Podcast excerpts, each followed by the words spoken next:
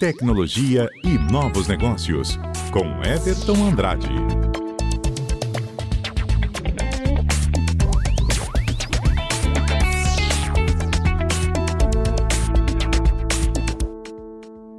Uma hora e 50 minutos, hora de tecnologia por aqui. Sempre ele, Everton Andrade, com a gente.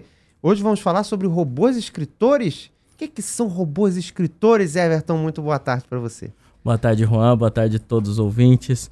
A gente já comentou algumas vezes aqui nos intervalos sobre esses robôs escritores, aí eu resolvi hoje falar um pouquinho mais para o ouvinte também ficar sabendo sobre isso que está é, ao nosso redor em todos os meios de comunicação, mas basicamente nos meios escritos aí, mas às vezes a gente nem se dá conta, né? Toda vez que a gente fala de robô, aqui eu gosto de esclarecer que a gente sempre vê a imagem de um robô mecânico, mas não, não é esse robô, é não outro é robô. esse robô. Apesar de existir robôs que estão escrevendo em alguma superfície, como papel, mas não é desse tipo de robô que a gente está falando. Tá certo, tá ro- esclarecido aqui. é o robô que gera textos de alguma forma. A gente já falou anteriormente sobre chatbots, que é o robô que responde algum, algum input, alguma entrada que você dá. Mas tem robôs que estão ficando mais inteligentes. A gente tem aí programas de computadores, né, que a gente chama de robô, é, que estão escrevendo trechos de livros, que estão escrevendo relatórios. E muitos robôs desses vêm sendo empregados no meio do jornalismo, que eu conversei com- já com você sobre isso, mas no meio do jornalismo eles vêm sendo muito empregados. A gente tem diversos exemplos aí que muitas das vezes a gente tá lendo uma matéria de robô e não tá nem sabendo. Como que isso é possível, o, o- o Everton? Então, ah, a vantagem que o robô tem, que nós seres humanos ainda não temos, acho que por um bom tempo não teremos, é ele não precisa descansar. E ele tem uma capacidade muito boa de se conectar aos dados. Então, desde que eu tenha uma fonte de dado boa, eu consigo escrever um pequeno texto, fazer uma pequena matéria a partir desses dados. Onde a gente tem muito sendo empregado, inclusive aqui no Brasil, são em empresas do mercado financeiro ou dados brutos, assim. É, aqui a gente tem a Forbes, tanto a internacional quanto a Forbes do Brasil, a Bloomberg também fazendo esse tipo de análise financeira. Então, pensa que você tem lá na Bolsa de Valores, é, é, referente à arrecadação, é, quanto ganhou, quanto lucrou, quanto não lucrou. Então, um robô faz uma- essa análise muito mais rápido que um ser humano, porque ele pode analisar uma quantidade enorme de dados, enquanto o ser humano é ma- mais limitado.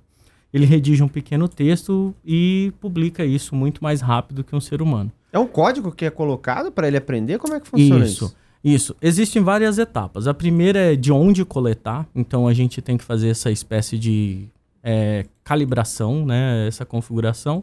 E depois a gente usa os humanos e chama eles de meta-escritores, que eles vão dizer mais ou menos qual texto escrever, é, deixar a espécie de texto pré-definido. Ou, se o robô escrever alguma coisa, dizer se aquilo é coerente ou não, se é válido ou não.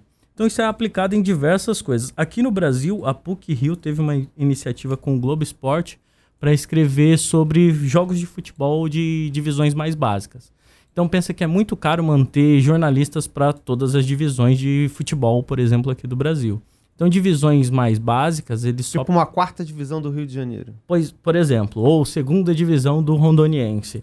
Não tem tanto público, então ele usa esses algoritmos para escrever as matérias. É, também jogos de divisão de outros países que não são tão famosos, eles usam uma base muito grande, que é a Footstat, para fazer pequenas matérias. Os textos ainda não são tão ricos de detalhe quanto um jornalista é, humano, mas tem muita coisa interessante que pode ali é, estru- estruturar as informações para que um leitor tenha essa curiosidade sanada, não só aquela planilha ou gráfico com texto bruto. Então fica E, bem interessante. de certa forma consegue também um, um bom volume de informações e isso acaba enriquecendo, né? Porque dá para você dar foco em coisas maiores e nem deixar as menores para o robô fazer também. Exato. E, e por mais que al- alguns jornalistas não gostam da ideia, isso melhora muito a produtividade de um jornal. Até hoje não tem assim notícia de grandes jornais que adotaram robôs demitindo jornalistas. Muito pelo contrário, eles aumentaram a capacidade de produção de matérias. Porque os jornalistas que já estavam trabalhando são uma espécie de treinadores do robô.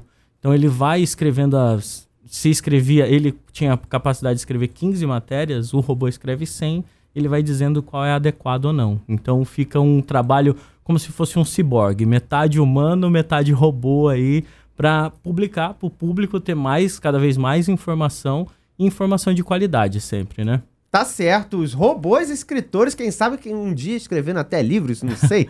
e são apresentados pelo Everton Andrade aqui pra gente. Everton, algum recado final para sua coluna?